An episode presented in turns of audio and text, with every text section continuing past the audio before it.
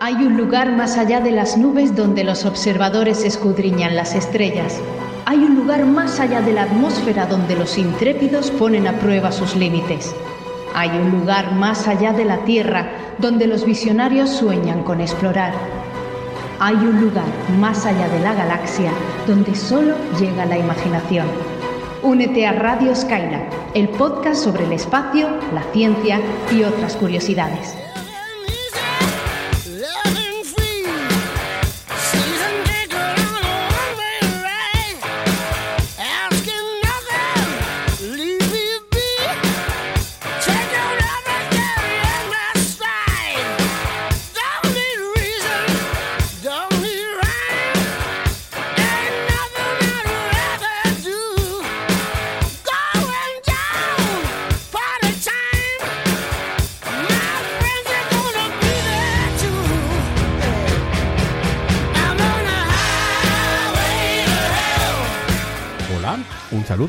Espacios trastornados, bienvenidos al programa número 22 de Radio Skylab. Este programa mm, mm, no lleva de título Sobreviviré, pero casi casi. Esperemos que la mayor parte de oyentes hayan eh, sobrevivido a las tres horas del programa 21, del programa anterior, dedicado ese especial a 2001. Y sí, nosotros estamos vivos y no nos hemos ido de vacaciones aún. Ah, así que, bueno, lo primero que toca, como todos los programas, esta es la ronda de presentaciones. Por aquí tenemos a Cavi Pasos de Morazaber. Hola, Cavi. Hola, ¿qué tal? También tenemos a Víctor Manchado de Pirulo Cósmico. Hola, ¿qué tal? Bienvenidos. Eh, a Daniel Marín de Eureka. Bienvenidos, ciudadanos del Cosmos. Y en este micrófono, Víctor Ruiz de Infoastro. Para este programa tenemos preparado dos temas. Eh, dos, solo dos, eh, sí, pero. y además no de tres horas. Eh, entonces, el primer tema va a ser sobre formas exóticas de llegar al espacio. atentos, porque no solamente con cohetes podemos llegar a órbita. y por el otro lado, el segundo tema que tenemos preparado es ciencia ciudadana. Eh, recuerden que pueden seguirnos en nuestra página web en radioskyla.es, en Twitter, en Facebook y escucharnos a través de iBox y de iTunes. Eh, recuerden suscribirse, especialmente en iBox, así que cada vez que haya un nuevo programa recibirán una notificación de que ya está disponible. Y por supuesto estaremos encantados de que nos recomienden a conocidos eh, para que el programa llegue mucho más lejos. Así que ahora toca la comprobación. Retroalimentación Go. Contenidos, go. Recomendaciones, go. Todo listo, despegamos.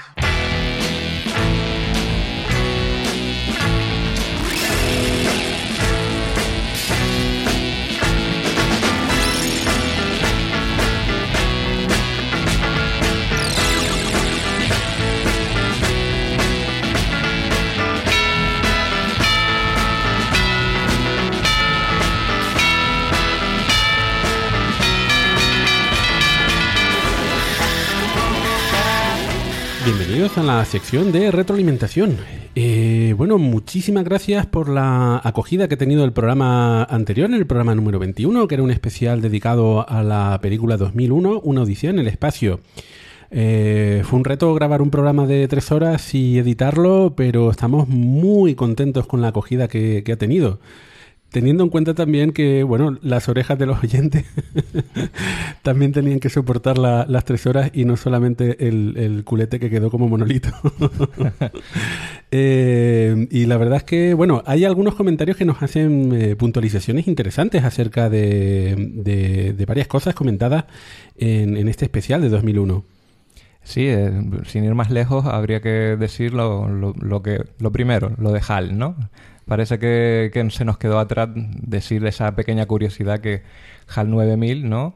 El, nombre podría derivar de las siglas de IBM, ¿no? Son justo después la, letra que va, viene justo H, de... H-A-L. Exacto, de IBM, justo... H-I... A, B, se, ve, la relación, ¿no? Bien. Entonces, parece que se nos pasó, pues sí, sí, eh, en efecto. Eh, No. Dicen por ahí que sí, pero...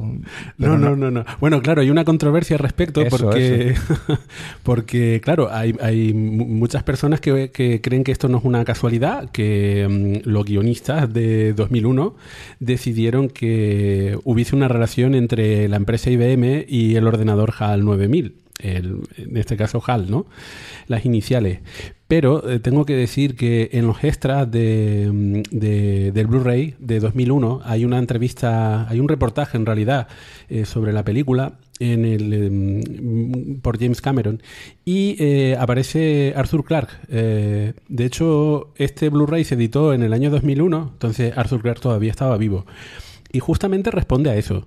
Y lo que dice Arthur Clarke, que recordemos es quien hace la novela y también quien eh, hace parte del, del guion junto a Kubrick, ah, bueno, él niega, niega esa- ese punto. Así que eh, de forma canónica hay que decir que Arthur Clarke no está de acuerdo en que HAL e IBM estén relacionados. Vale. Lo que pasa es que la casualidad es muy grande. Claro, ahora lo creemos o no lo creemos. A mí Claro. yo no... Aquí hay, aquí hay creyentes, ¿eh? aquí, aquí no cuela. No, bueno, sí, sí. Y nada, y hay otra puntualización muy interesante que nos la hace Ángel desde el, curiosamente desde el blog de Daniel, que es con relación cuando hablamos de los homínidos.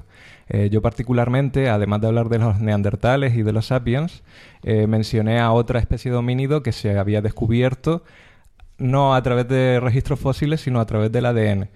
Eh, Ángel nos dice muy acertadamente que hay un tercer homínido en la historia de la humanidad, los de- denisovanos, que en efecto también estuvieron allí eh, y también se hibridaron con el sapiens, eh, sobre todo en poblaciones australianas y de Papúa Nueva Guinea.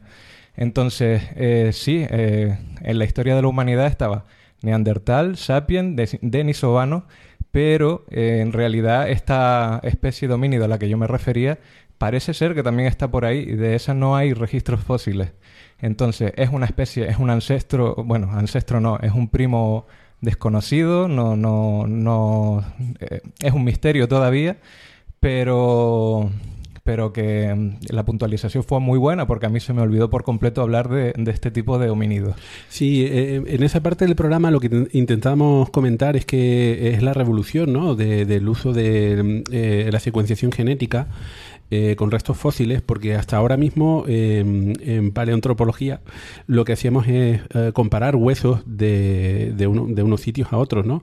Decir, si, eh, por ejemplo, el hombre de flores, pues está la controversia de si eso es una especie nueva o eh, simplemente es una malformación, ¿no? Es- Se, encontraron a, a gente uh, especialmente pequeña, podrían ser enanos, ¿no? Eh, pero claro, ¿cómo, cómo saber realmente eh, cómo están relacionadas unas especies con otras? Pues gracias a la secuenciación genética podemos trazar eh, nuestro árbol ¿no? Ge- genealógico con mucha precisión.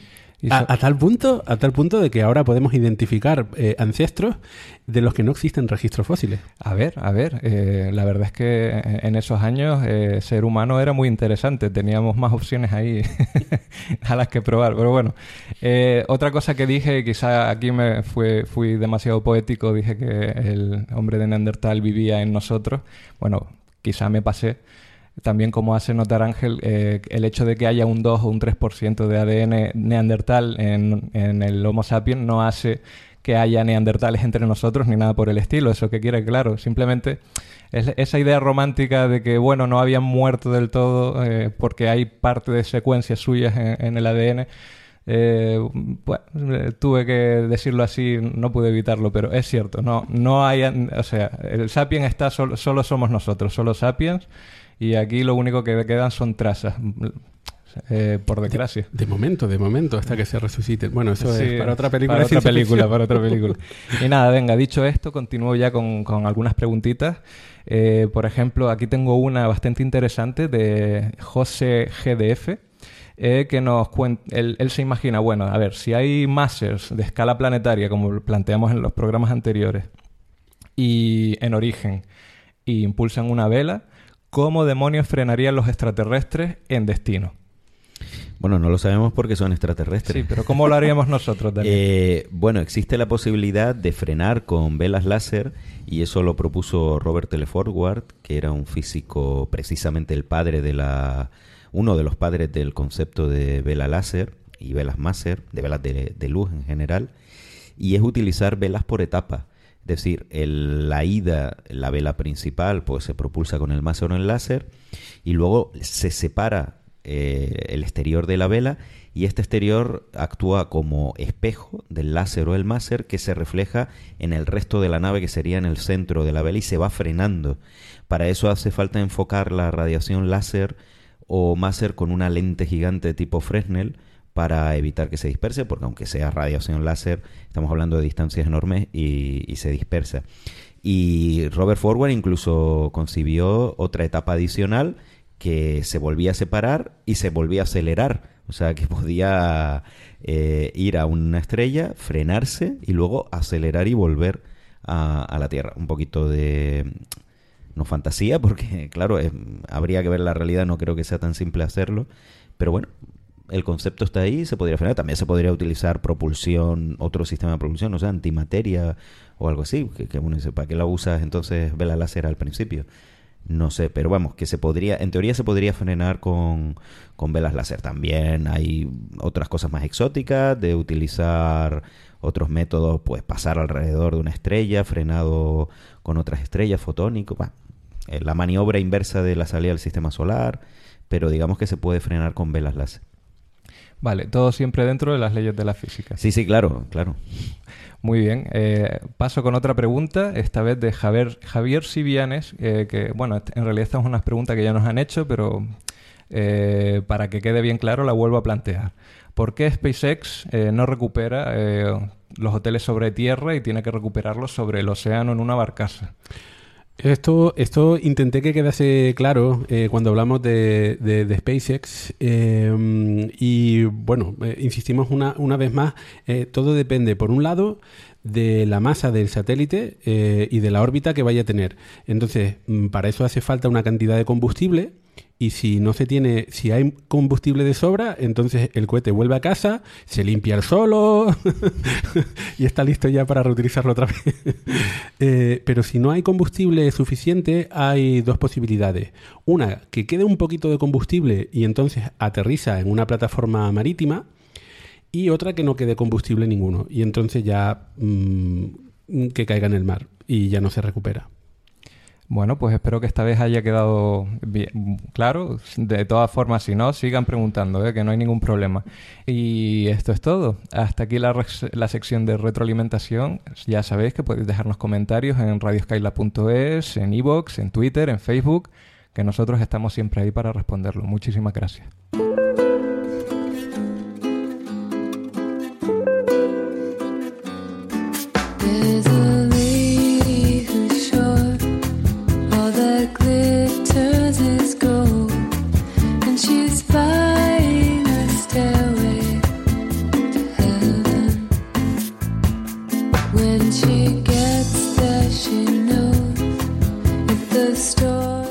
Comenzamos el primer tema del programa de hoy, eh, que lo hemos titulado Formas exóticas de llegar al espacio. Si recuerdan, si han escuchado el programa anterior, recuerdan que estábamos hablando de Elon Musk y decíamos que Elon Musk era una persona eh, muy buen emprendedor porque está poniendo en marcha proyectos eh, que hasta hace poco parecían ciencia ficción, pero bueno, es que esas ideas en ciencia ficción ya tienen algunas décadas. Y bueno, ah, tirando por ahí, ah, hemos visto que hay, para llegar al espacio, el tema de los cohetes ya está muy visto. y que en realidad hay muchas otros, eh, otras formas de, llegar al, al espacio. Por eso vamos a hablar de formas exóticas de llegar al espacio. Ah, y además, y además, esta, estos días hemos visto una noticia que ha aparecido en los medios de comunicación eh, con, con una idea un poco, un poco loca, un poco sugerente. ¿Un eh, poco? Un, un poco, un poco. Porque se trata de nada más y nada menos que un hotel colgante. Eh, a ver, ¿qué, ¿qué es eso de un hotel colgante? Pues bueno, esto es una idea de un estudio de, de arquitectura que han proyectado un hotel que cuelguen literalmente de los cielos. Eh, proyectan atraer a la órbita terrestre relativamente cercana un asteroide, lo colocarían en una órbita de unos 50.000 kilómetros y de ahí, eh, a través de, de cables de fibra de carbono o de un material exótico, que, que todo eso todavía está por ver, colgarían una torre, un hotel colgante, que tendría nada menos que 32 kilómetros de altura. Casi nada. Casi o- nada. Bueno, si está colgado no es de bajura. Pues la verdad sí, de- depende de... Bueno, 32 kilómetros de longitud. Eh, bueno, el, el hotel, bueno, no es un hotel, es un edificio, ¿no? Eh, también hay oficinas por ahí. Más bien es un, un hotel nave espacial. Bueno, este sí, el colgante. El colgante, El colgante. sí, sí. No, me refería al que hay en Abu Dhabi. El, el Burj Khalifa, esto llega a 800 eh, Metros. metros de altura, 800 metros. Y es con mucha diferencia, el, de momento, el edificio más alto de- del mundo, ¿no? Am, bueno, y aquí estamos hablando, repíteme la cifra, Víctor. 32.000 metros. De hecho, incluso en el proyecto eh, proponen construirlo precisamente en Abu Dhabi porque ahí tienen experiencia en, hacer grandes construcciones. Pero bueno, es un poco idea de olla porque hemos estado mirando un poquito el proyecto como es, sea, porque digamos que este hotel encima no va a estar estático sobre un punto de la Tierra, no, no, se va a mover formando una, una figura de un 8. De hecho, el nombre de, la torre se llama Torre Andalema, que es un nombre que no está elegido al azar. Es que la forma que, que traza el Sol a lo largo de un año en el cielo, que tiene una, una forma de un 8, eh, más o menos vertical en función de la latitud en la que te encuentres, esa forma se llama andalema y justo el- la trayectoria que va a seguir esta torre proyectada, este hotel colgante, sobre la superficie de la Tierra también va a ser un 8 más o menos alargado que tiene forma de andalema y por eso de ahí ha sacado el nombre. Bueno, eh, es una forma exótica de pasar eh, los días en el espacio, ¿no? más que de, llegar. Pero bueno, eh, el proyecto en realidad se parece mucho a un concepto que es bastante popular en algunas eh, series de televisión, así de ciencia ficción y sobre todo de, libros. Un concepto que se llama nada más y nada menos que el ascensor espacial. Sí, a ver, el proyecto se basa en el ascensor espacial, coge ideas ya conocidas del ascensor espacial y de sus variantes, que luego hablamos, como el Skyhook, eh, y de hecho no es nada original porque encima coge variantes muy antiguas del ascensor espacial que ya están superadas, que nadie opta por ellas ahora, y es un completo disparate. O sea, curiosamente es un proyecto que es una locura, pero tiene algo de verdad detrás, que es el tema del ascensor espacial. A mí lo que me ha sorprendido es el impacto que ha tenido los medios, que todos se han hecho eco de esto, que bueno, como campaña de publicidad de este estudio de arquitectura es maravillosa, pero como concepto es una locura, incluso desde el punto de vista del ascensor espacial, como ahora veremos, no tiene ni pies ni cabeza. Sí, porque eh, hemos mirado un poco por, eh, por encima eh, para que esta torre trace la trayectoria que tiene prevista sobre la superficie de la Tierra, la velocidad relativa con respecto al suelo que tiene que tener eh, se acerca a Mach 1, a la velocidad del sonido.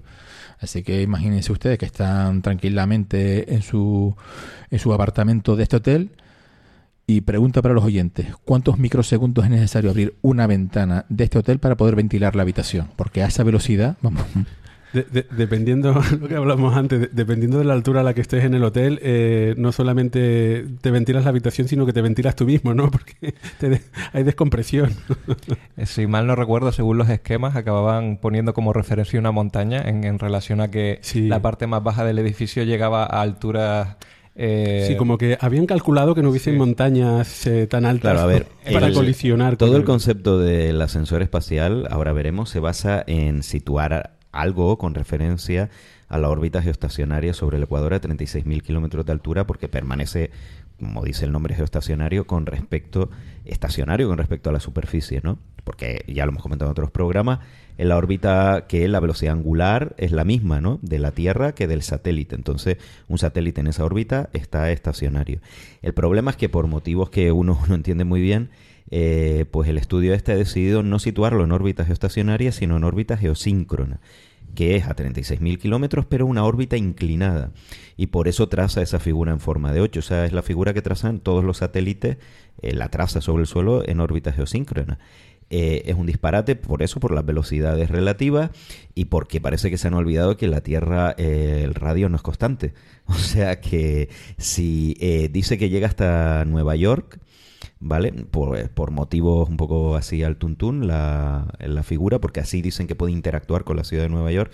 Entonces, a ver, si rosa el, Hay que recordar que el radio ecuatorial es mayor, ¿no? Entonces, si, rodia- si roza el suelo en, en el Ecuador, eso significa que cuando llega a Nueva York estará pues a unos 10, 15 kilómetros de altura, ¿no? Así que es un poco difícil interactuar a 10 o 15 kilómetros de altura, aunque se mueva ahí más lento. La velocidad Mach 1 sería por el Ecuador.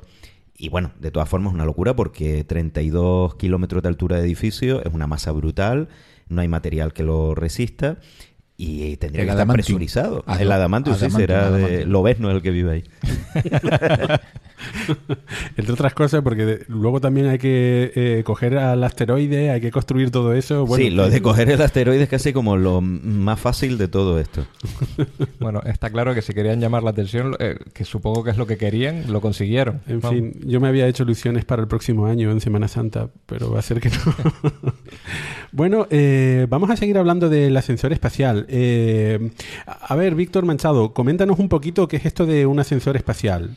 Bueno, esto es una idea que, viene de finales del siglo XIX. El primero ya en proponer una, una tecnología para ir a- al espacio de manera a una velocidad más o menos controlada es uno de los padres de la astronauta que es Konstantin Tsiolkovsky, que en una obra suya de en una obra suya de 1895 cuyo título en ruso pues No, no, es eh, especulaciones sobre la Tierra y el cielo. Ah, vale. No, es que antes Daniel no, nos regaló el título en ruso y nos quedamos aquí un poco en cortocircuito. Griosia, Asimlie y Nievia. Exacto, pues eso mismo. O sea, se ha entendido todo. pues ya fue el primero en proponer esta tecnología, ir al espacio en un ascensor. Vale, ya en, posteriormente, ya en 1960, en el ingeniero ruso Yuri Arsutanov también propuso una idea de un ascensor espacial eh, que lo llamó como tren eléctrico hacia el espacio. Y bueno, de hecho, tal es así que incluso el propio Arthur C. Clarke, una de las novelas suyas, que es eh, La fuente del paraíso, prácticamente todo el hilo argumental de la novela se basa en un ascensor espacial. Entonces, Sí, hay que recordar que Artsutanov lo propuso eso en el 60, que es cuando lo publicó en, un artículo de técnica para jóvenes, se llamaba la, la revista, y nadie le hizo ni, ni caso. o sea, el pobre hombre lo publicó como concepto y, claro, en la época era una fantasía, por limitaciones técnicas que ahora veremos, limitaciones obvias, pero es que no le hicieron ni caso ni en la ciencia ficción ni nada. Y luego, en 1975, un americano que se llamaba Jerome Pearson publicó el concepto en Estados Unidos pensando que era original. Y dice, oye, a nadie se le ha ocurrido. Y claro, tampoco se acordaba de, de Artsutanov. Y Pearson sí que tuvo un montón de, fama. Clark se enteró de lo de Pearson y claro, Clark inmediatamente dijo, uy, esto... Más hay que recordar que la órbita geoestacionaria también se llama órbita de Clark. Y él estaba muy interesado en esto. Y claro, indagando dijeron, ah, pero es que el ruso este lo había dicho antes. Y sí es verdad que la, la novela La Fuente del Paraíso está basada, inspirada en, en el trabajo de Pearson y de Artsutano. Bueno, eh, lo de ascensor espacial a mí me suena a un edificio o algo así en el que voy, no sé, eh, aquí al lado de mi casa, eh, pulso el piso 3528 Millones. y, y estoy varios días subiendo y, y, y llego al espacio, ¿no? Exactamente, ¿qué, es un ascensor espacial? Mm, Vale, pues eh, hay, hay varios proyectos actuales, quizás eh, los que más han desarrollado el proyecto o, que tienen el proyecto más elaborado es una corporación japonesa, la, la corporación Oyabashi, que propone eh, hacer un cable muy largo, hecho eh, con nanotubos de carbono, y luego a ese cable que, que- aguanta una, una gran tensión, como veremos posteriormente, se le acopla una, especie de, tren espacial, una, una cápsula presurizada obviamente y que con eh, a través de energía eléctrica que se obtiene a través de paneles solares que estarán en, en el espacio, pues se va, va subiendo poquito a poco hacia el espacio pues con una velocidad controlada, que creo que eran en torno a los 200 kilómetros por hora, más o menos, pero bueno, no es como un- una, una salida de, un cohete que va a más de 11 kilómetros por segundo, sería bastante más llevadero. ¿Cuál es el principal problema que se encuentra la, la tecnología actual para un ascensor espacial? Que primero, o sea, el cable tractor o, el cable de, de soporte de, mm, a través del cual pues sube esta cápsula necesita soportar unas fuerzas de tracción extremadamente altas, en O sea, torno a los 150 gigapascales. O sea que la idea es poner un cable que llegue hasta la órbita, hasta el espacio y de- desde allí al, al suelo, ¿no? Poner una cápsula y subir. Tiene que llegar hasta la órbita geoestacionaria. O sea, el ascensor espacial, al estar, el concepto original, estar anclado en tierra, hasta que no llega a los 36.000 kilómetros no alcanza la velocidad orbital. O sea, va subiendo y si de repente te bajas del ascensor a 400 kilómetros de altura, que es la altura de la ISS, eh, te caes, no estás en órbita. Porque estás en el espacio, pero no estás en órbita. Ah, Entonces tienes que seguir subiendo hasta que llegas a los 36.000 kilómetros. Ahí estás en órbita. Eh, ¿Por qué no puedo poner un cable? ¿Por qué tengo que poner el cable a 36 36.000 eh, kilómetros de altura y no a 400? Porque necesitas tener eh, la, misma velocidad orbital que tienes en superficie. Entonces, para eso, para eso necesitas que, que esté en órbita ge- geoestacionaria. Aún es más, no solamente necesitas que esté en órbita geoestacionaria, sino que encima estás limitado en la superficie de la Tierra, donde puedes colocar la base de este ascensor. Porque Para que que no ocurra lo del edificio este que estábamos hablando. Exacto. eh, esta la base del ascensor tiene que estar lo más cerca posible del ecuador, porque eh, tiene que, que estar pues, en el mismo plano que el ecuador, que es el plano de la, de la eclíptica de la Tierra, para evitar tensiones extra innecesarias. Vale, o sea que si ponemos un, un ascensor espacial que solamente llegue a pocos kilómetros de altura, el, el cable se va, se va a caer, no, no va a estar sincronizado con el suelo y entonces me- va- vamos a tener que encontrar el... El punto de equilibrio. Hay, No, y, y no estamos en órbita. Ese es el, el tema. Tiene que llegar a 36.000 kilómetros como mínimo. Importante. Como mínimo, sí, porque luego hay varias propuestas. Entonces, una de las propuestas es o bien colocarle un contrapeso en el extremo del cable, con lo cual no necesitas que sea tan largo, a lo mejor puedes tenerlo a 36.000 kilómetros, 37.000 kilómetros, pero el, eh, el contrapeso pues dependerá de la masa del cable y de la cápsula que suba y baja, evidentemente. El contrapeso es porque si no, eh, estamos hablando de una torre de 36.000 kilómetros de altura y no hay material que aguante esa compresión. Entonces, situar el contrapeso, estás teniendo ahí una tensión eh, en sentido opuesto al peso y te permite jugar con eso. De hecho, como el concepto del hotel, no es necesario con el- al tener un contrapeso anclarlo en la superficie. Puedes jugar con, con otras opciones. Cuando habláis del contrapeso, me viene a la imagen el típico lanzador de peso de las Olimpiadas que gira y este, con la bola pesada al otro lado, algo así, ¿no? Porque Sí, sí, sí. Sí, básicamente sí. Claro, es que los primeros conceptos de ascensor espacial, tanto de Arsutanov como de Pearson, como el que sale en las Fuentes del Paraíso, eran megatorres gigantescas, brutales, con una masa de, de, yo qué sé, trillones de toneladas. Entonces, contrapeso de esa burrada, eh, necesitas un asteroide. Por eso se proponía asteroides. dice, ¿Y dónde conseguimos una masa? Si ya es difícil construir todo esto, eh, una vez en órbita, como sin haber terminado el ascensor espacial, que el objetivo, no olvidemos, es abaratar el acceso al espacio porque no necesitas cohetes, eh, ¿dónde conseguimos tanta masa? Que esto es una locura. Ah, pues, pues traemos un asteroide, ¿no? Como si fuera lo más normal del mundo. Pues... Te vas al supermercado, Tierra. Un asteroide. Y, y ese era el, el concepto original porque el ascensor espacial original era gigantesco, era una torre de Babel realmente. Eh, hoy en día los conceptos no tienen nada que ver, son eso, lo que comentaba Víctor, muy muy pequeños, eh, el cable muy fino, casi en algunos conceptos incluso se habla, no microscópico, pero muy muy muy fino, ¿vale? Para minimizar precisamente la masa de esta megaestructura. Eh, bueno, entonces veo que necesitamos unos, unos materiales especiales para que el cable soporte su propio peso y eh, se pueda hacer de esta longitud. Eh, ¿Tenemos materiales hoy en día que, que se pueden utilizar para un ascensor espacial? Sí, eh, en principio el mejor candidato son es el carbono, a través de nanotubos de, grafeno que se cree que, puede llegar a alcanzar una resistencia a la tracción de que esté en torno a los 150 gigapascales que es lo que requeriría este proyecto. A ver, actualmente el resto de los materiales, o sea, eh, si nos vamos de- del carbono a tanto el acero como el titanio y, y de- y demás materiales que se usan hoy por hoy en la construcción, su resistencia es 10 veces menor aproximadamente. Eh, pero claro, eh, los nanotubos de carbono tienen dos problemas. El primero de ellos es que nadie ha conseguido con- construir un, nanotubo muy largo. Eh, la- la- la- la longitud que se ha llegado llega al orden de centímetros, no mucho más.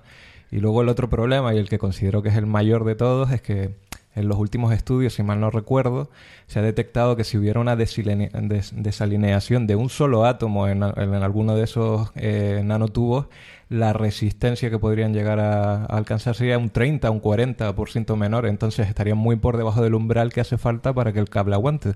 No, no, en el clavo. El gran problema del ascensor espacial es el material.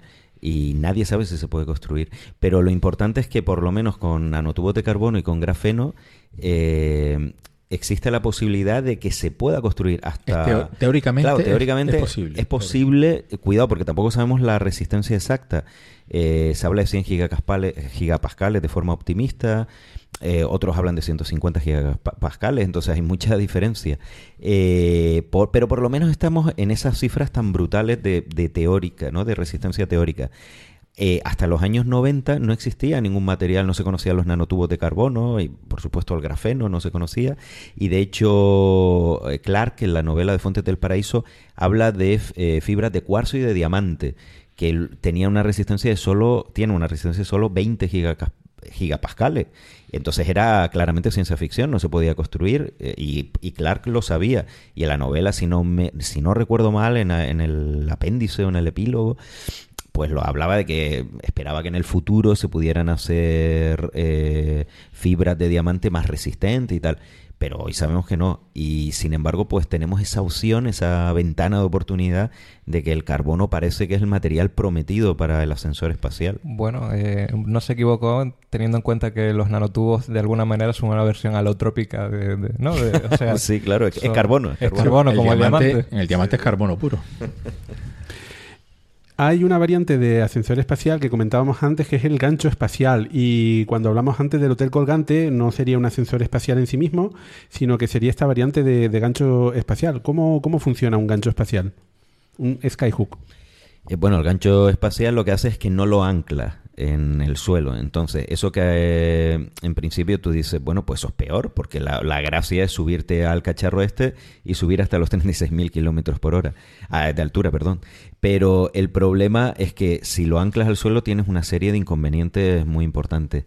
El primero es que tienes que lidiar con la atmósfera y estamos hablando pues de vientos, rayos, eh, fenómenos muy complejos para que pueden dificultar muchísimo incluso hacer eh, la construcción o destruir los nanotubos. Hay que tener en cuenta que desde el 90, desde que se supo que los nanotubos podían ser el material para el, ascensor espacial, se cambió el concepto de ascensor espacial. Ya no iba a ser eso una torre de Babel, sino iba a ser una tirita muy fina, incluso en algunos proyectos planos, una cinta que recorría los 36.000 kilómetros.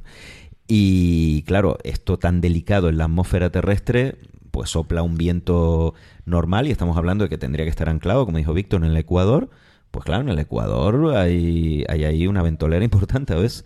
Y eso te tira el cacharro, mm, vamos, la cintita esta de 36.000 kilómetros, Sí, se la carga. por no hablar que como te caiga un rayo Claro, encima, los rayos, las corrientes. Que luego hablamos del que hay otros problemas ahí con la con el ascensor que ya tiene bastante de por sí. Sí, sin contar también con la mala leche de alguna gente que pueda Mm, querer... Claro, eh, cualquier atentado, incluso un dron, un avión que choque contra, contra esto, se lo puede cargar.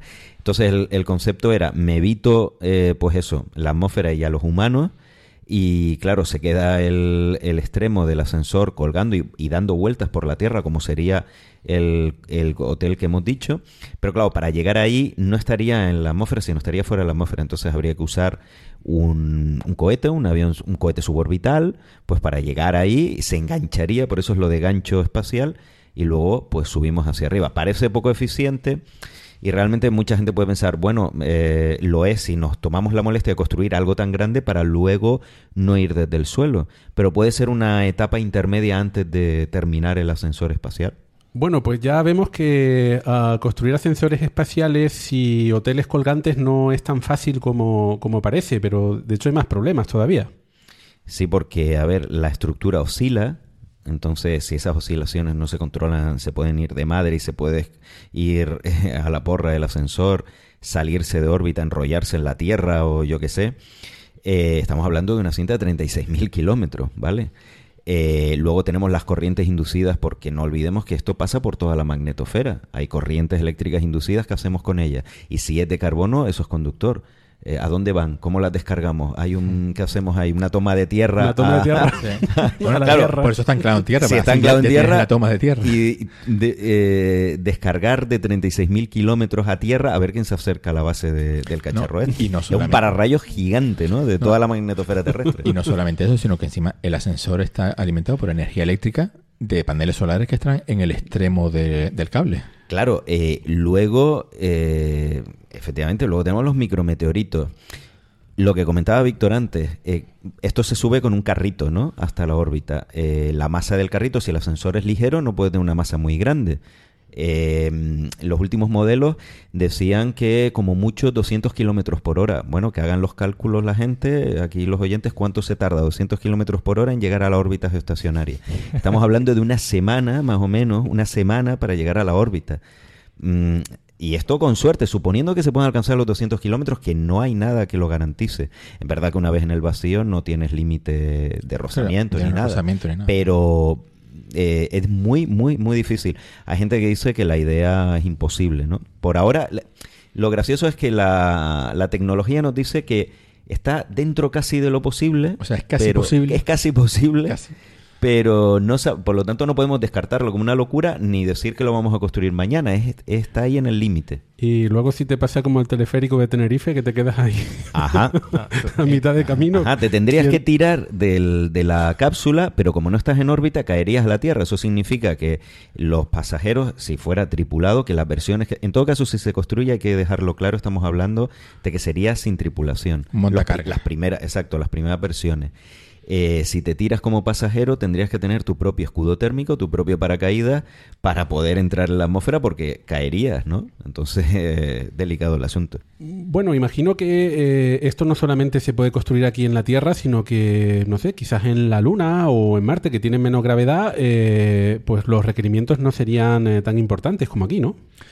Sí, además en la Luna y en Marte tienes la ventaja de que no tienes magnetosfera, no tienes atmósfera, así que tienes menos problemas con el viento, tienes menos problemas con rayos que te puedan caer encima, entonces, y al tener también una gravedad menor, pues también son muchos problemas que te vas ahorrando. En Marte tienes un problema que es Phobos, que pasa Ah, por, la or- por el ascensor, pero no pasa nada, porque si se hace lo que hablamos de las oscilaciones, si hay una oscilación natural, pues se- la ondulación se puede sincronizar de tal forma que cuando pasa Phobos, pues eh, no coincide el ascensor ahí. Sí, ahí Entonces recordamos- pasa ahí.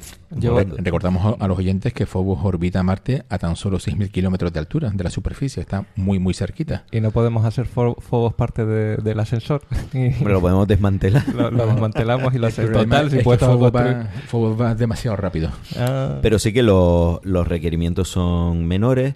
Por ejemplo, la Luna. La Luna no tiene órbita geoestacionaria como tal, pero se pueden poner ascensores a los puntos de Lagrange L1 y L2. Y si se hace eso, se podría hacer con fibra de carbono normal, por lo visto. No, hacía, no haría falta un material milagroso. Otra cosa es que sirviese, sirviese para algo, ¿no? Y también luego hay conceptos intermedios de ascensores que van entre la órbita baja y la órbita geoestacionaria o entre varias órbitas. Que, bueno, hay mucho, hay un mundo ahí de, de conceptos alrededor de esto, ¿no? Pues es una pena, porque si en algún momento fuera un proyecto viable, no una imposibilidad como suena, como nos suena ahora, eh, realmente la reducción de costes para subir al espacio sería brutal. Si mal no recuerdo, y corrígeme si me equivoco, Daniel, ahora mismo poner un kilo en el espacio puede rondar los 20 mil dólares más o menos. Y con suerte. Y con suerte. Y con un ascensor, en caso de que ya se hayan pagado los astronómicos costes que pudiera co- costar co- construir algo así, podría reducirse eso a solo 2 dólares por kilo, más o menos. O sea, estaríamos hablando de reducir varios órdenes de magnitud el coste. Pero ya hemos dicho aquí, bueno, las dificultades que hay para, para construirlo. Va a ser la próxima empresa de Elon Musk en 2018, está claro. Eh, hablando de ciencia ficción clásica, quizás una de las primeras películas que se hicieron de, de ciencia ficción eh, fue justamente Viaje de la Tierra a la Luna, que está basada en un libro de Julio Verne. Y en ese libro podemos ver, spoiler, atención spoiler, Lo de Julio Verne cuenta como spoiler. ¿no? Yo, cre- yo creo que cuando pasan más de 100 años mm, se perdona. Vale, bien. bueno, pues eh, eh, la forma que tienen de llegar al espacio, los el tema de los cohetes todavía no lo tenían muy claro y lo que, lo que veo que usan es un cañón. Y este va a ser otra de la otra forma exótica que vamos a hablar hoy de llegar al espacio, que son, bueno, mm, cohetes guion catapultas, ¿no? A ver, Cavi, cuéntanos cómo es esto de, de llegar al espacio así que... Vale, eh, sí, eh, bueno, para empezar el cañón de Verne que usaba pólvora, la pólvora no serviría porque no tendría suficiente fuerza para, para lanzar el proyectil, pero sí se podrían usar, otros métodos para acelerar el proyectil. Y aquí cuando sacamos pues el concepto de catapulta electromagnética. Que bueno, ha- habría que diferenciar porque la catapulta... A ver, a ver, cu- cuando tú me hablas de catapulta, a mí lo que me viene a la cabeza es el Señor de los Anillos, Sí, no, no. la, la Esto- batalla ahí de Pelennor. Esto no, No, es un, esto no son es un brazo. Vale, vale, yo, yo intento dejarlo claro. Este tipo de catapulta no sería pues un, un artilugio con un brazo que te lanza ahí al Oh. en este caso sería más bien una construcción, eh, pues quizá a base de raíles o quizá mm, con tubos de vacío. Hay muchas versiones también. Pero el, el fundamento básico sería eh, acelerar eh, electro- con electromagnetismo el proyectil para que alcanzara la suficiente velocidad, en este caso la velocidad de escape, y saliera de la Tierra, ¿no? Eh, recordamos que la velocidad de escape es 11 kilómetros por segundo, o sea, unos Ese- 40... y- Quien quiera hacer espacio trastornado tiene que tener grabado eso en la cabeza, ¿no?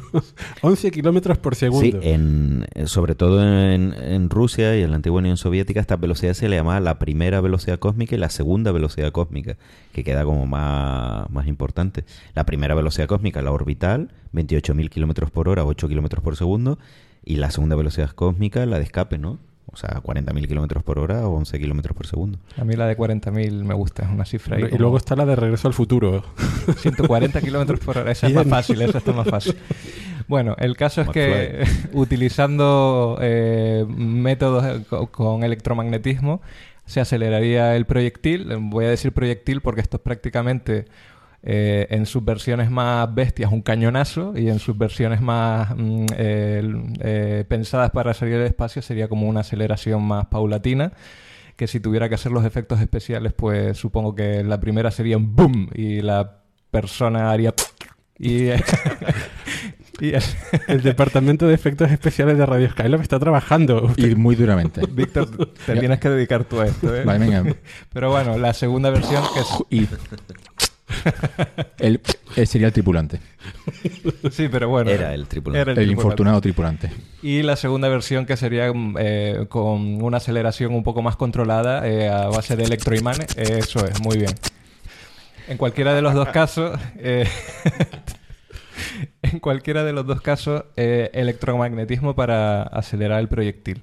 Las técnicas que se dice que se usarían para usar una catapulta eh, sería por un lado el- un cañón de Gauss, ¿no? que utilizaría pues lo que acabo de decir, electroimanes sucesivos para acelerar el proyectil, o el cañón de riel que utilizaría pues dos rieles donde el proyectil cerraría el circuito y sería el propio proyectil se vería impulsado hacia adelante por energía eléctrica en esos rieles. Mm, ¿Esto qué sería? ¿Como un circuito cerrado, así como un acelerador y luego dejas escapar el proyectil? En principio, los primeros, las primeras catapultas proyectadas no eran un circuito cerrado, simplemente eran un circuito más o menos largo en donde había espacio suficiente para que el proyectil ace- acelerara. y, eh, po- eh, poco a poco iba cogiendo más altura hasta que finalmente salía en vertical hacia arriba Una- o más o menos. Una carretera...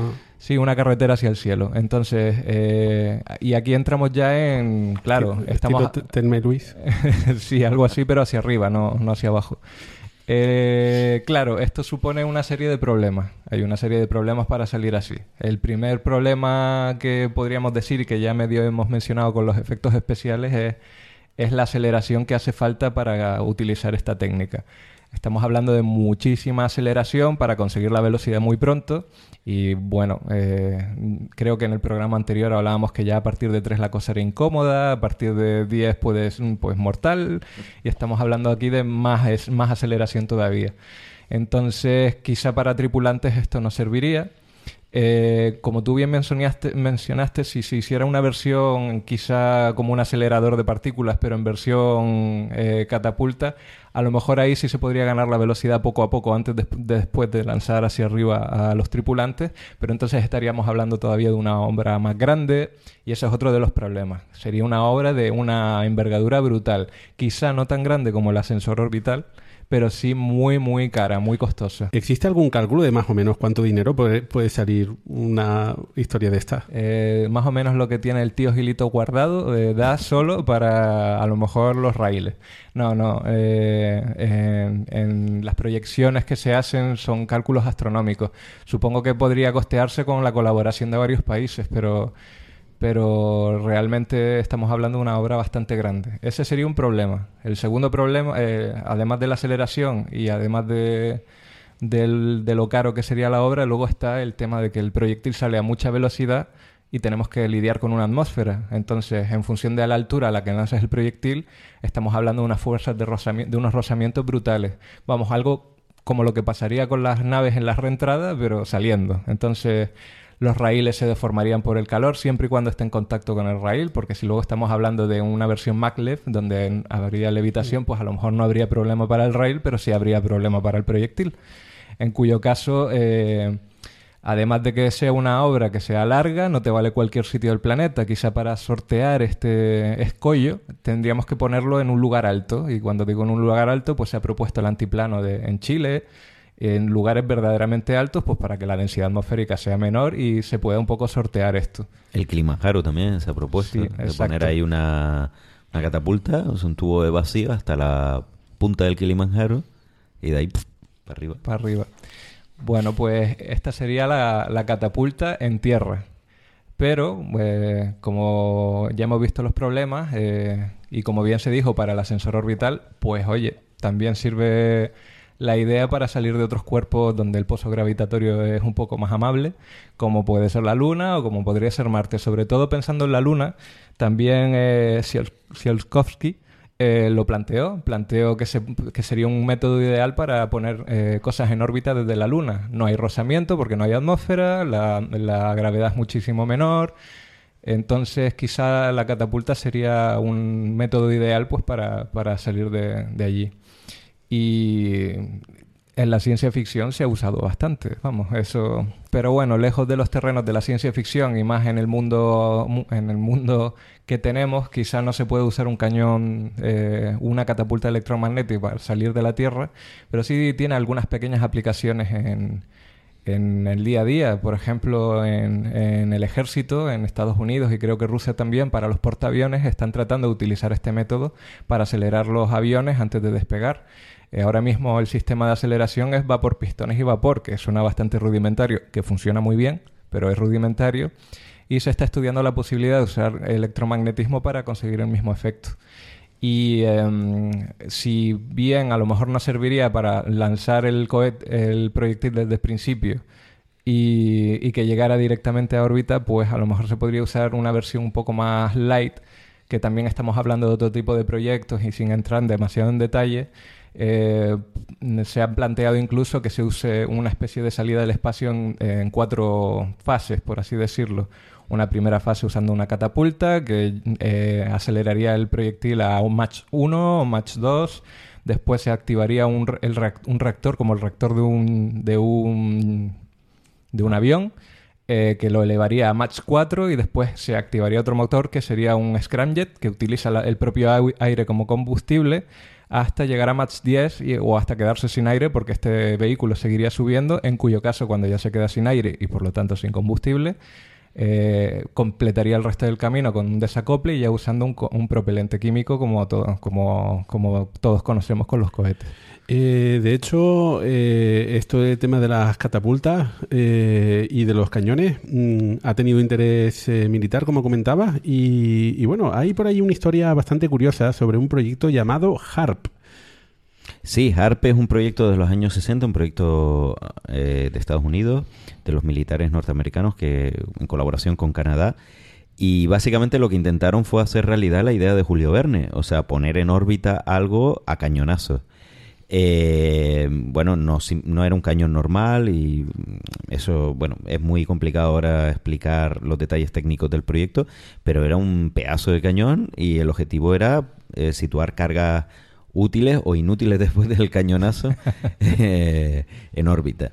Y lo curioso del caso de, de este proyecto es que, bueno, la, uno de sus fundadores, que era un hombre muy pintoresco que se llama Gerald Bull, pues su vida fue bastante de película porque después de diseñar este cañón, pues se fue a Irak cuando estaba Saddam Hussein a ayudarle a diseñar un cañón también, un cañón gigante. Básicamente porque así Saddam Hussein quería evitar el tema de las restricciones internacionales para usar misiles y así podía atacar a, Irán pues con, con cañonazos, ¿no? Y resulta que este hombre al final resultó asesinado y tuvo ahí un- es una historia pues de espías y muy de muy de película y todo indica que lo mató el Mossad israelí porque obviamente no quería que Saddam dispusiese de este arma. Así que bueno, es como supera casi un guion de Julio Verne la historia de este hombre. Bueno, pues eh, mi única recomendación después de haber jugado al Monkey Island es que si van a usar una un cañón para llegar al espacio es que se pongan un caso en la cabeza.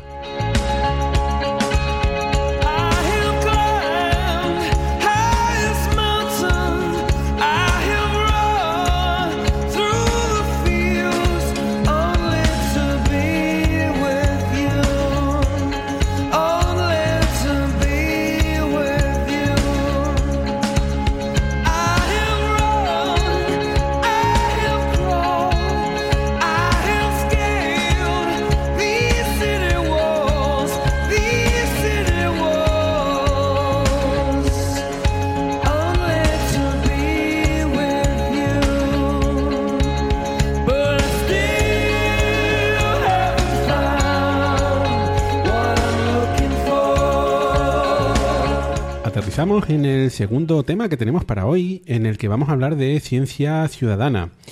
Bueno, eh, nuestro amigo Ángel López, que está en Australia, eh, a mí me estaba dando un- una envidia terrible estos días porque estaba tuiteando sobre cómo Brian Cox eh, estaba grabando un programa de, televisión en directo por allí en los telescopios en los que él trabaja en Australia. Y, de hecho puso una fotografía mm, con Brian Cox. Brian Cox, para quien no lo conozca, es eh, un divulgador eh, eh, británico mm, muy popular allí en, en- el Reino Unido. De hecho, el documental que les recomendaba yo la semana pasada era justamente Universo Humano, que estaba presentado por él. Y por cierto, tengan cuidado porque hay una versión de Universo Humano que incom- incomprensiblemente no aparece Brian Cox. Es como eso, editar Cosmos y que y quitarle las partes en las que salga Carl que es como, pero ¿qué me estás contando? Pero, en fin. Mm, Bueno, pues la historia es que Ángel nos pasó un enlace eh, sobre mm, eh, un proyecto de búsqueda de- del planeta 9. Ah, el planeta 9 ya saben que es un, un planeta candidato propuesto eh, que se supone que perturba la órbita de algunos asteroides, eh, objetos transneptunianos, mejor dicho. Em, y bueno, y parece que podría existir, podría existir un, planeta de tamaño terrestre o, incluso un poco más grande en, en las partes exteriores del sistema solar. Y entonces hay mucha gente que lo está buscando. Eh, así que lo que propusieron fueron poner un montón de fotografías obtenidas por eh, observatorios y que la- el, el público, eh, eh, gente normal, pudiera ir revisando esas imágenes, esos datos, para tratar de encontrar este, este planeta. Y de hecho, eh, relacionado con el programa de televisión, eh, desde allí, desde Australia, eh, justamente propusieron al público buscar nada menos que planetas extrasolares, utilizando también datos de, de observatorios. Y bueno, lo sorprendente es que a los pocos días ya habían cuatro candidatos a planetas extrasolares. Igual que hay cuatro candidatos a Planeta 9 encontrados en, en, esta, en, estas ingentes datos, en estos ingentes datos de, información. Bueno, todo esto que, vemos por aquí en realidad forma parte de una ola, eh, vamos a decir moda o no, eh, a la que llamamos ciencia ciudadana. Eh, una definición un tanto intuitiva, pues es ciudadanos que participan en ciencia. Y la verdad es que, bueno, esto desde el punto de, vista histórico ya veremos más adelante que, viene de lejos, pero co- como con esta etiqueta eh, realmente estamos hablando de los últimos 10 10 años más o menos. Eh, uno de los referentes que, que tenemos por ahí de Internet, eh, ciudadanos en su casa que participan para, para proyectos de ciencia, quizás el más conocido en su momento fue el SETI en casa. Eh, ¿Y en tu casa tenías SETI en casa, Víctor? Sí, sí. Esto fue un, proyecto que, que lo lanzó el SETI, el Instituto de Búsqueda Extraterrestre, eh, para analizar la ingente cantidad de datos que, que tenían, bueno, que se habían recibido en los radiotelescopios, eh, especialmente el de Arecibo, eh, en Puerto Rico.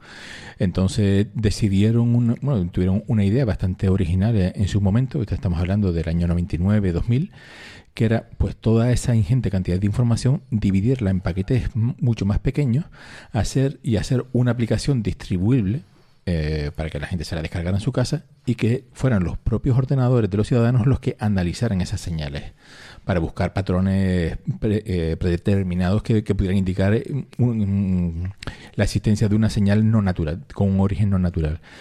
Y eh, ese proyecto pues fue una bomba en su época, estuvo muy extendido. Te digo, yo, yo participé y analicé bastantes cientos de, de paquetes porque se suponía que este programa se ejecutaba como un salvapantallas y cuando tú no estabas trabajando con el ordenador, pues entraba automáticamente y se podía analizar. Bueno, lo analizó los- nuestros ordenadores, nosotros no.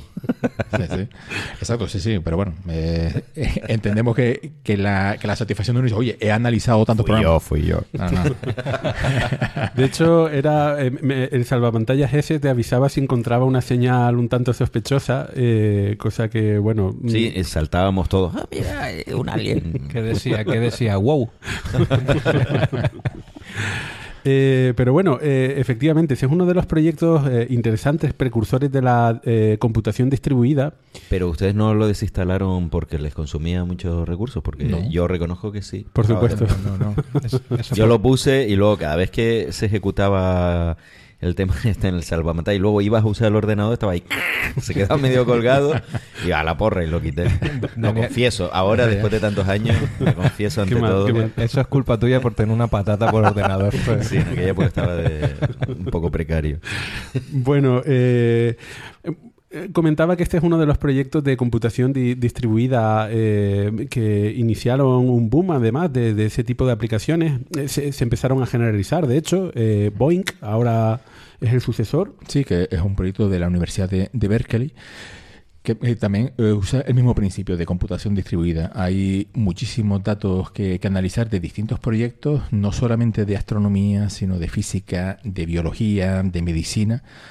Eh, eh, hay uno, bueno, yo, yo estoy ahora mismo en Boeing también, he seguido, y entonces yo ahora mismo, por ejemplo, estoy en dos proyectos. Uno que es para trazar un mapa tridimensional de la Vía Láctea, que está bastante chulo, y otro que es para hacer síntesis de proteínas que puedan ser medicamentos de, de enfermedades raras.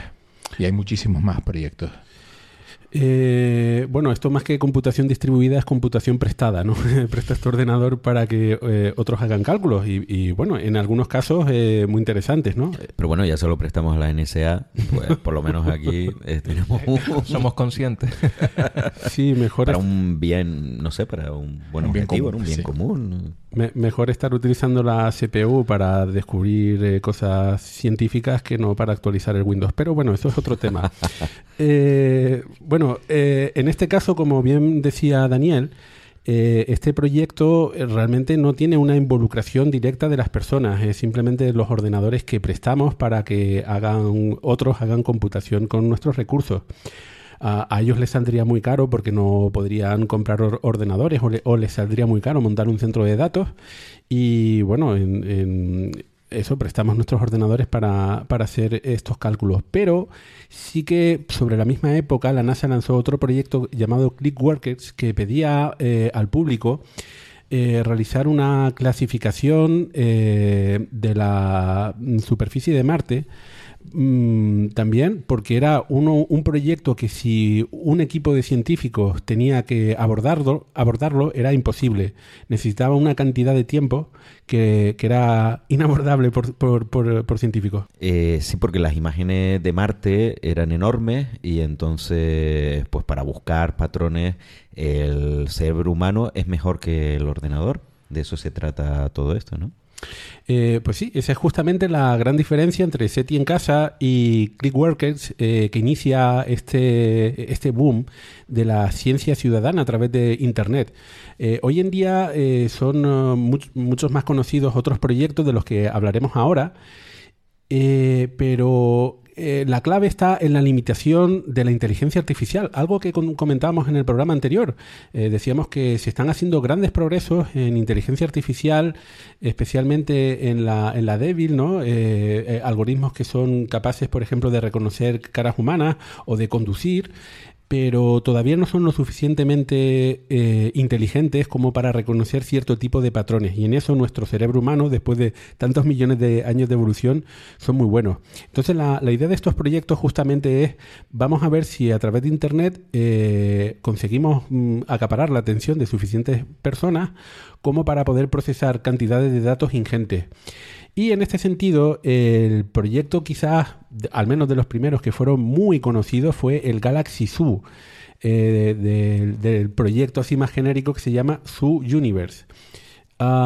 El proyecto Galaxy Zoo eh, lo que hacía era eh, coger imágenes del Sloan Digital Survey, Sky Survey, que es un telescopio que hay en Estados Unidos, y eh, bueno, este telescopio se pasa todas las noches sacando un montón de imágenes, y claro, entonces tienen eh, un montón de, imágenes, especialmente de galaxias, que de eso se trata este catálogo, eh, tratan de hacer un mapa en tridimensional de las galaxias en el universo. Lo que pasa es que, bueno, una vez que tienes identificada que más o menos por aquí hay una galaxia, los algoritmos no son lo suficientemente inteligentes para eh, saber de qué tipo de galaxia estamos hablando. Eh, recuerden, hay galaxias espirales, hay galaxias elípticas. Eh, bueno, entonces lo que se pide a las personas es contribuir con un poquito de su tiempo y tratar de clasificar nada menos que 40 millones de galaxias. O sea que básicamente es un recaptcha espacial, ¿no? Y, Sí. y era bastante adictivo. Este sí me enganché mucho. Estuve unas cuantas, no sé si horas, no creo que tanto. Pero era un poco, entrabas ahí en modo obsesivo compulsivo con las galaxias, ahí te quedaba. El síndrome del dedo loco, ¿no? Sí. Clic, clic, clic, clic, clic. Era, algunas le dabas mal, pero claro, eh, no pasa nada porque esto es Big Data, entonces hay mucha gente ahí metiendo datos y, y ya era bastante adictivo y era curioso. Eh, bueno, pues eh, este proyecto, el Galaxy Zoo, consiguió clasificar nada menos que 40 millones de galaxias en 175 días, eh, gracias a, a la colaboración desinteresada de 100.000 voluntarios. Eh, imagínense a 100.000 becarios, eh, cont- intentar contratar 100.000 becarios eh, astrofísicos. Nosotros hemos contribuido. Aquí, aquí ya sí se puede hablar de, de contribución real de- del individuo. Sí, eh, otra forma de verlo, un poquito más mala, eh, eh, una serie de científicos que dicen, a ver cómo vamos a poner esto en Internet para tener un millón de becarios gratuitos que nos hagan un paper donde salimos nosotros. Claro, porque quizás hab- habría que hablar de eh, becarios ciudadanos, ¿no? más que de científicos ciudadanos en este caso. Sí, porque los papers no salen los millones de personas que estuvieron ahí clic, clic, clic toda la noche, ¿no? pues eso montamos una ONG BSF, Becarios Sin Fronteras. El paper ese, eh, solo el título sería larguísimo, vamos. Ah, ah, Ah, no haberse metido ahí. Es lo que hay.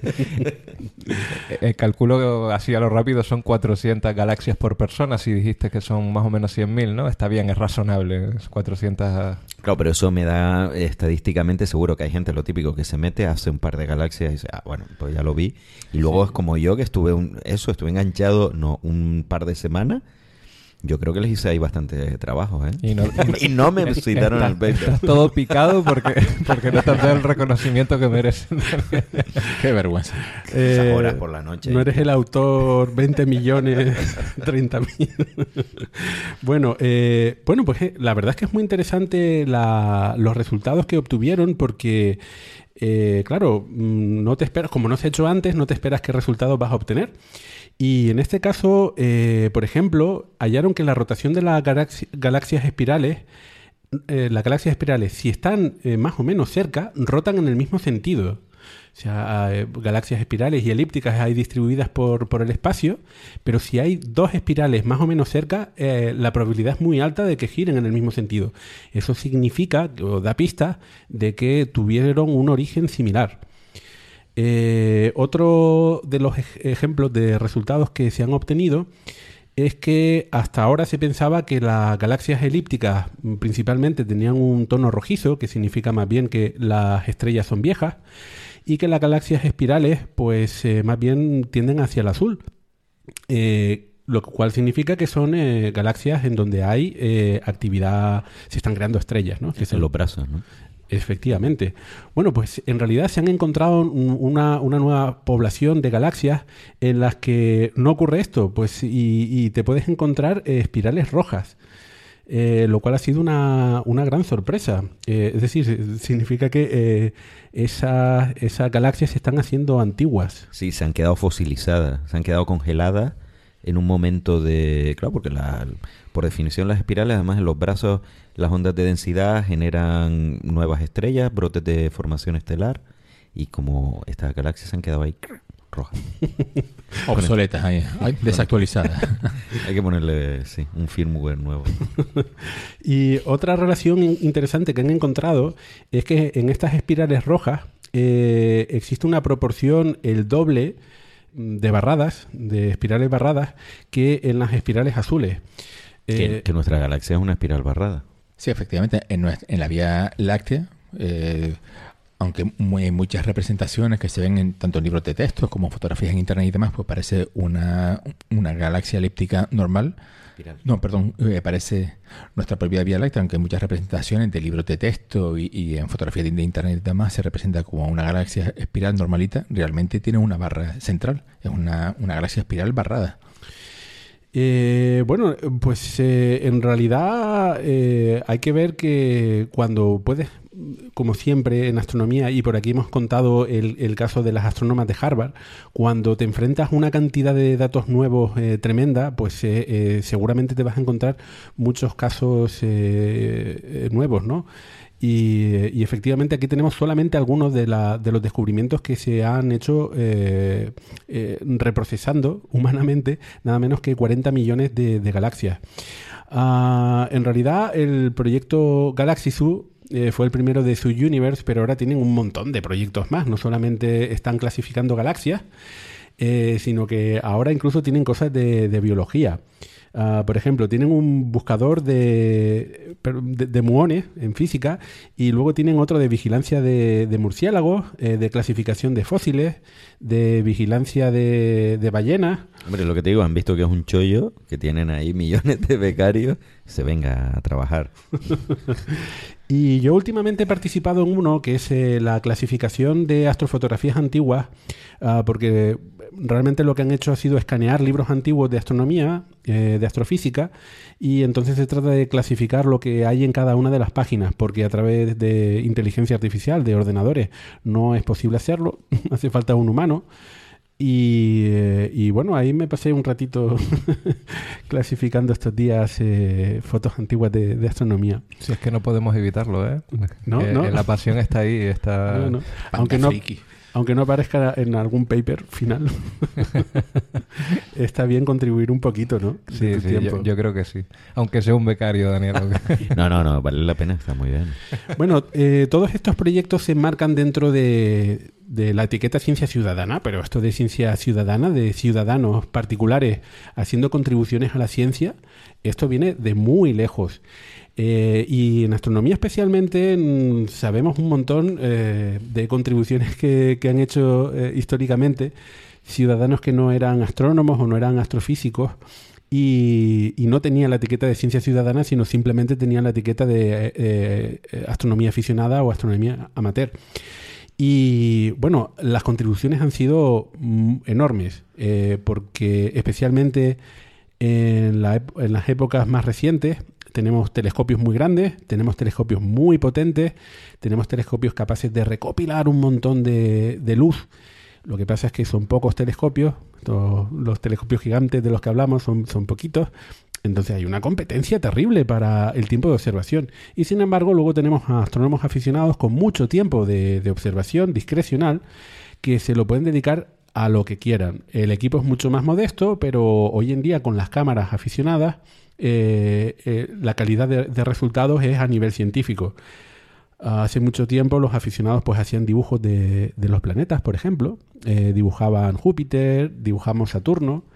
Y claro, los resultados no tenían una calidad científica porque los resultados mm, no eran reproducibles, ¿no? no era una fotografía, no, eh, eh, no eran contribuciones eh, calibradas. Y sin embargo, eh, incluso así, por ejemplo, en Saturno fueron muchos aficionados los que descubrían estas tormentas que aparecían cada 30 años. Claro, la clave son fenómenos que no son permanentes, ¿no? Que aparecen de vez en cuando, cometas, tormentas, que el número de aficionados a lo largo del mundo es muy, era y es enorme, entonces aunque tengas un equipo modesto, si eres el primero en ver ese fenómeno, porque no hay ningún profesional apuntando ahí, pues te anotas el tanto. Y eh, en esto de anotarse tantos, quizás uno de los eh, campos en los que más ha contribuido la astronomía aficionada es justamente el de asteroides aquí en el sistema solar. Sí, efectivamente. Eh, es que, bueno, ya, ya en algún programa creo que lo habíamos comentado al comienzo que la, la astronomía es un- una de las ramas de la ciencia que, que permite que un aficionado haga un descubrimiento que ponga eh, en pie a toda la, comunidad científica. Entre otras cosas porque el aficionado tiene tiempo para, eh, digámoslo entre comillas, para perder el tiempo buscando cosas que no se sabe si están o no están ahí. Eh, como bien decía Víctor, los astrónomos, los observatorios profesionales son pocos, son muy, muy grandes y el coste de mantenimiento de estos observatorios es muy alto y no tienen tiempo para estar buscando a ver qué encuentran. Ellos tienen que ir a tiro hecho porque el tiempo de, observación es escaso, entonces tienes que aprovecharlo y amortizarlo al máximo. El aficionado no, oye, el aficionado va a observar por el propio placer de, observar. Y ahora con los equipos eh, más modernos, tanto de montura guiadas por ordenador como las cámaras digitales que cada vez están consiguiendo unas resoluciones mu- mucho mayores y son mucho más sensibles, pues puedes hacer descubrimientos que hasta hace pocos años estaban vedados a un aficionado, como eso, el descubrimiento de, de asteroides, mm, ya anteriormente de supernovas, casi todos los descubrimientos de supernovas las hacen, son, eh, son descubrimientos de aficionados, los cometas, casi todos los cometas los descubren aficionados, la variabilidad de las estrellas también. Bueno, eso quizás era antes porque hoy en día existen muchos telescopios robóticos profesionales y... y Cada han- vez más. Sí, y, Y le están quitando el... han barrido, sí. Le están quitando el nicho a, A los aficionados, aficionados. sí, sí, sí. Eh, la verdad es que es impresionante, ¿no? Eh, Y ya en el futuro, telescopios robóticos en el espacio, pues te quitan todo. Pero bueno, por ahora hay, De momento hay todavía- ventanitas, hay ventanitas ahí. Eh, Sobre todo hubo una época, ¿no? Me acuerdo yo, que yo no sé qué pasa. Bueno, pasaba que estamos hablando de otra zona horaria. Había muchísimos japoneses con prismáticos gigantes descubriendo cometas todos los días. Sí. Entonces, claro, como El- estaban y- en y otro- el- el cometa Hyakutake del año todo- 96. el Keiyaseki y todo esto, que tienen nombre japonés porque es que, yo no sé, coincidió ahí eh, muchas jubilaciones en Japón, muchos, muchos pensionistas con, dice, pues me dedico a la astronomía, con unos pedazos prismáticos. En aquella época era, yo veía la foto y yo, mi madre, y estos prismáticos. y estaban todos estos señores japoneses eh, viendo el cielo por las noches, descubriendo un montón de cometas que, que no descubrían los profesionales. Y bueno, eso ya se acabó porque hay observatorios, eso, robotizados y automáticos. Sí, todavía queda por ahí algunos aficionados que sí que realizan eh, descubrimientos y, seguimiento también de, de asteroides. Eh, lo que pasa es que cada vez lo tienen más complicado porque los cometas que están lejos eh, son eh, débiles y entonces ahí los telescopios robóticos de eso de telescopios de un metro de, de diámetro tienen una ventaja importante con respecto a los telescopios de un diámetro más de aficionado, ¿no? De 30 centímetros, 40, 50. Eh, bueno, y de hecho eh, hay que recordar que este año, hace pocos días además, se cumplió el 20 aniversario del perigeo del cometa Hale-Bopp. Sí, efectivamente, el Hale-Bopp fue el gran cometa del año 1997 que fue un bombazo. Se, eh, se vio de una manera espectacular en todo el mundo. Era un cometa brillantísimo que yo recuerdo verlo en la playa, en la playa de las canteras, ¿eh? en la ciudad de Las Palmas de Gran Canaria, que tiene una iluminación artificial bastante importante y aún así con toda la contaminación lumínica de, de la ciudad se veía nítidamente el, el cometa en el cielo con dos colas preciosas. Eh, esos años hubieron dos cometas importantísimos. Uno fue el Yakutake y el del año posterior fue el Hale Bob. Eh, hablamos del año 96 y 97. Y estos dos cometas fueron descubiertos por aficionados, además. Uno de ellos japonés, con un pedazo de. pri- Era jubilado, ¿no? no, no, creo que no era No jubilado. era jubilado. Pero seguro que le queda poco. Y por el otro lado tenemos a eh, Alan Hale y Thomas Bob, que eran dos eh, aficionados estadounidenses que su- con sus telescopios eh, de, de aficionado en, en una noche estaban mirando al cielo en una zona de Sagitario y vieron una bolita difusa eh, que identificaron como un cometa. Y uno de ellos fue corriendo a la oficina de, eh, más cercana eh, de telegramas para en- enviar la notificación a la Unión Astronómica Internacional. Y hubo muy pocas horas eh, de diferencia entre uno y otro, así que por eso el cometa tiene eh, el nombre de los dos co-descubridores. Menos mal, por un momento pensé que había una persona por ahí que se llamaba Hale Bob, ¿sabes? ¿no? Además que-. Además que lo, eh, que lo curioso es que en el caso de, de Thomas Bob, el telescopio con el que descubrió el cometa ni siquiera era suyo, era de un amigo. Y le Sí. quitó el mérito. Y le quitó el mérito al amigo. Tú imagínate la, la gracia de- del amigo que no se sabe, que, que ni idea de cómo se llama, y era el propietario del telescopio con el que se descubrió el cometa. Haber salido. No, eran cometas espectaculares. Yo me acuerdo verlos en, en desde Tenerife, Diseña, precisamente. Y eran impresionantes. A mí me impresionó más el Hyakutake por la cola. Sí. Que en un cielo, claro, como, bueno, pues en, en Tenerife los cielos son espectaculares. Si alguien de algunos de nuestros oyentes no ha ido, que, que vayan. Y en La Palma también son, son impresionantes. Eh, y era una cola que cubría, cruzaba todo el cielo. Y eso me impresionó, vamos, eso no lo he Fue, visto nunca fue más. espectacular. El Yakutake lo vi yo también en Tenerife cuando fue el Perigeo, eh, que fue justo, justo un año antes del Hale Bob. Eh, hablamos a eso, a abril del 96 más o menos. Y fue una noche que había sin luna eh, y, y la cola era... El Yakutake era, era un cometa que pasó muy cerca de la Tierra, pero intrínse- intrínsecamente era muy débil. Entonces, al pasar muy cerca de la Tierra, la cola realmente se veía muy grande en el cielo, muy grande. Y era tan grande que prácticamente iba de un lado a otro del cielo. Sí, sí, es que Lo cruzaba. parecía- Era, Era como la Vía Láctea, pero en, en cola. Y yo me acuerdo de, verlo ahí de, de noche y yo no me puedo creer que esto sea la cola. O sea, era Sí, increíble. Yo lo veía desde mi casa y era una cosa, pero vamos, espectacular. Eh, y el- en el caso del Hale Bob fue, mm, bueno, mm, la historia es muy interesante porque se descubre en el 95, se descubre dos años antes de que pase muy mm, relativamente cerca de la Tierra, pero eh, se descubre bastante antes y además visualmente porque estaba eh, entre las órbitas de Júpiter y Saturno y lo que pasa es que era un pedazo de cometa tremendo, 40 kilómetros de diámetro se calcula. Ah, la isla de Gran Canaria tiene alrededor de 60 kilómetros de diámetro. Pues eh, un poquito más pequeño tenemos el, el núcleo de un cometa. Y claro, pasó lejos de la Tierra, pero al ser tan grande se hizo muy, muy brillante en el cielo.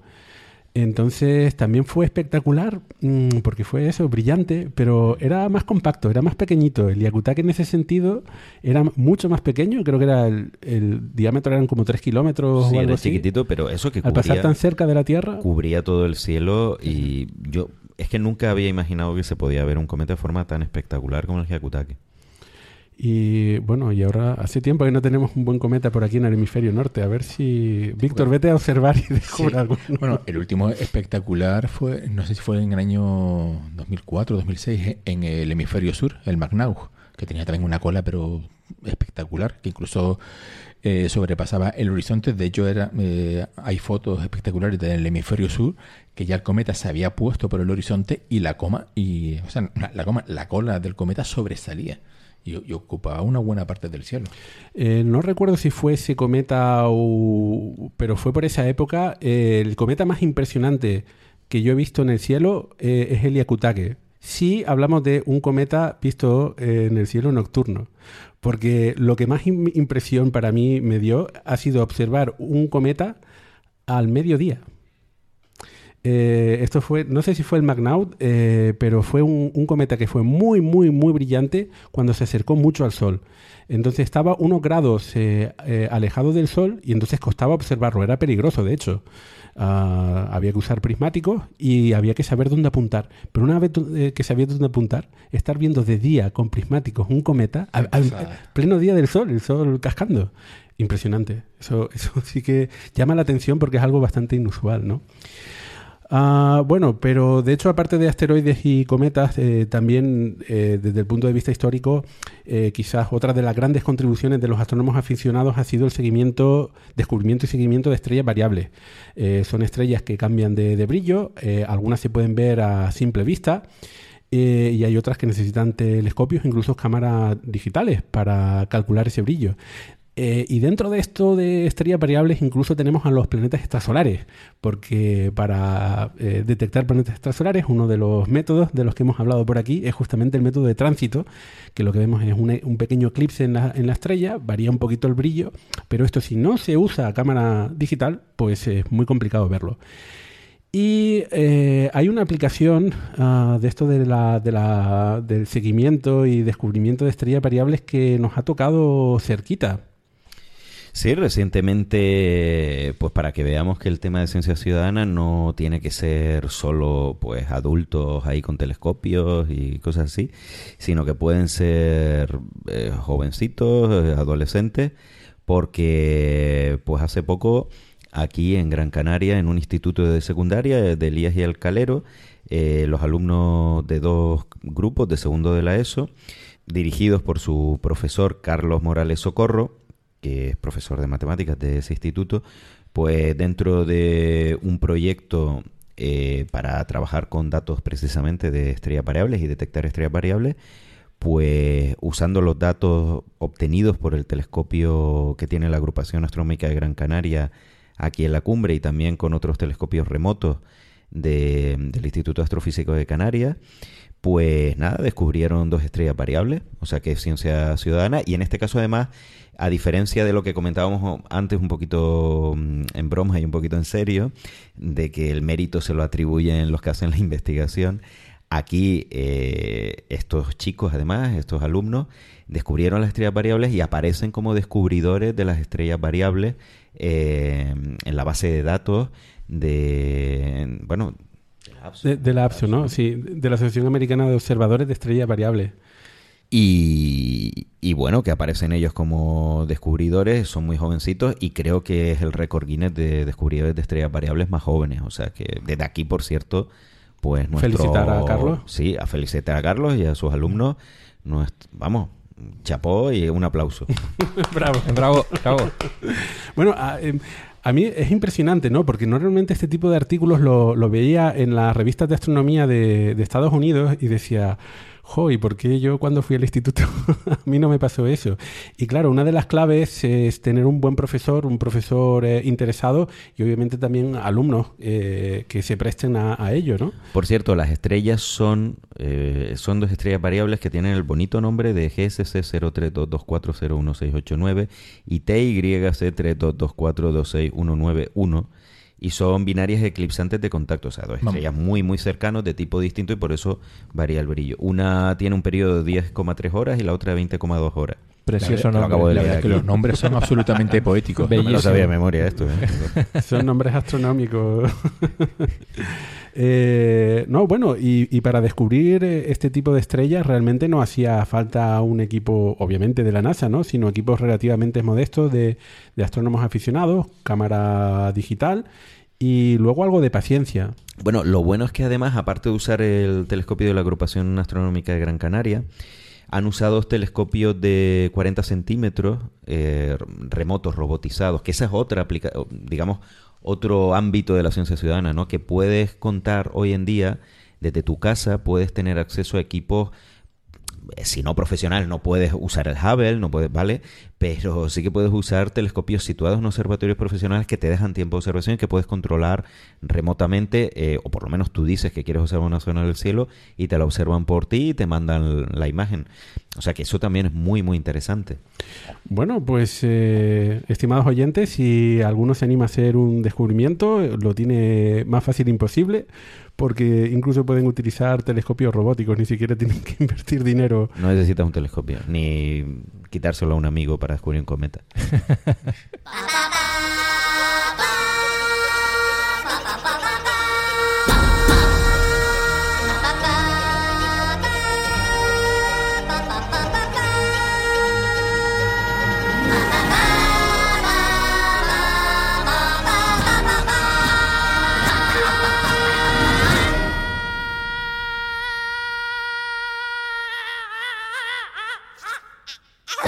Tiempo para las recomendaciones. Eh, vamos a ver qué nos tiene preparado esta semana el equipo de Radio Skylab. Eh, Vale, eh, como nosotros hemos estado hablando hoy de eh, formas de salir del- de la Tierra o de otro pozo gravitatorio así exóticas, y en realidad hay que decir que ahora mismo son bastante impracticables, eh, me vino a la cabeza un libro de Michio Kaku que, que me leí hace poquito, que se llama La física de lo imposible, en donde se tratan pues este tipo de, de, de posibilidades, de tecnologías, de imposibilidades, como las llama él, que él las clasifica en imposibilidades de tipo 1, 2 y 3 en función de, de lo fácil o difíciles que sean.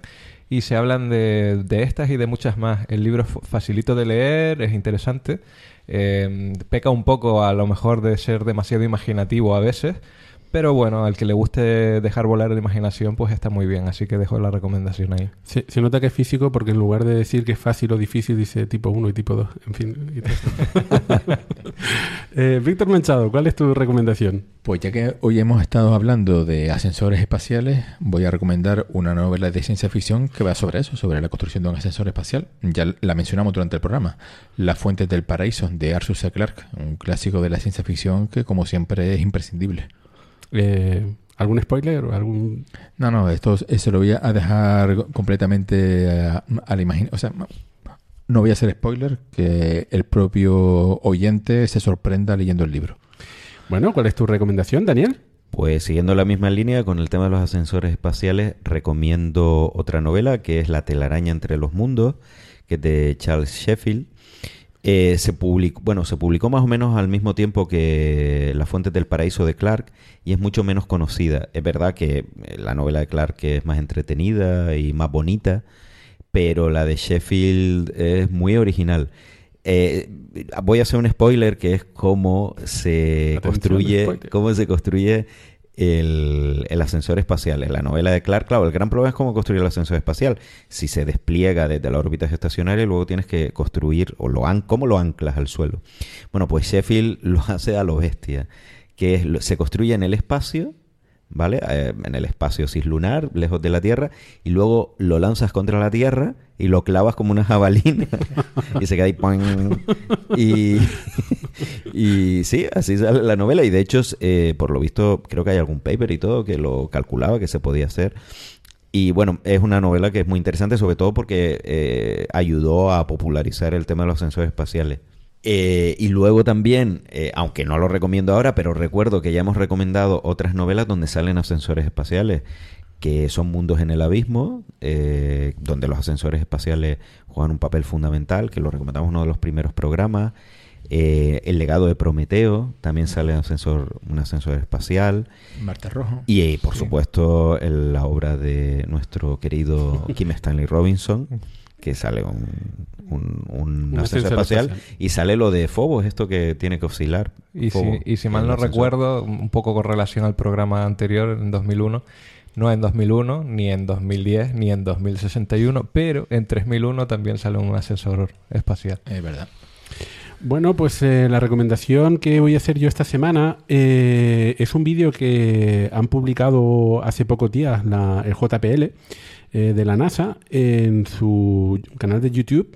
Y es un vídeo impresionante porque eh, trata de, de mostrar eh, desde un punto de vista muy cinematográfico eh, y dramático además cómo va a ser ese final de la misión Cassini, eh, lo que ellos llaman la, la gran final, que va a comenzar de hecho en pocas semanas y que va a ser que, bueno, la sonda se acerque bastante a, a Saturno, por ejemplo, y tenga un final en el mes de septiembre, pues dramático y triste porque nos despediremos de, de la sonda, pero desde luego espectacular. Y eso es lo que es el vídeo, espectacular. Y el es impresionante. sí, absolutamente recomendable, precioso.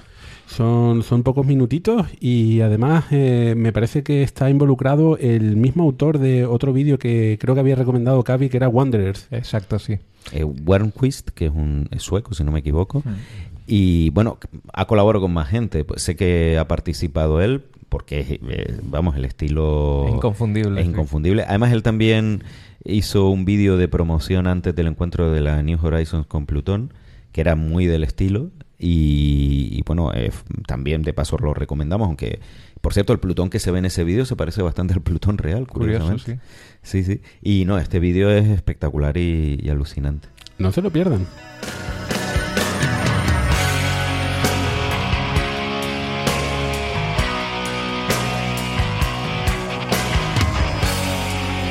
Momentos finales también del episodio 22. Este es el gran final eh, de, de este episodio de Radio Skylab. Eh, Cavi, Eh, bueno, hasta luego. Espero veros en el 23 porque no es el gran final. Ah, Quiero decir, hay otro, ¿eh? hay más, hay más Hay más, hay episodios más. de Radio Skylab. Víctor Manchado, Muchas gracias por acompañarnos en esta nueva órbita y hasta el próximo programa. eh, Daniel Marín Hasta el siguiente programa, Ascensorista. y Víctor Ruiz en este micrófono se despide hasta- de ustedes hasta el próximo programa. Hasta luego.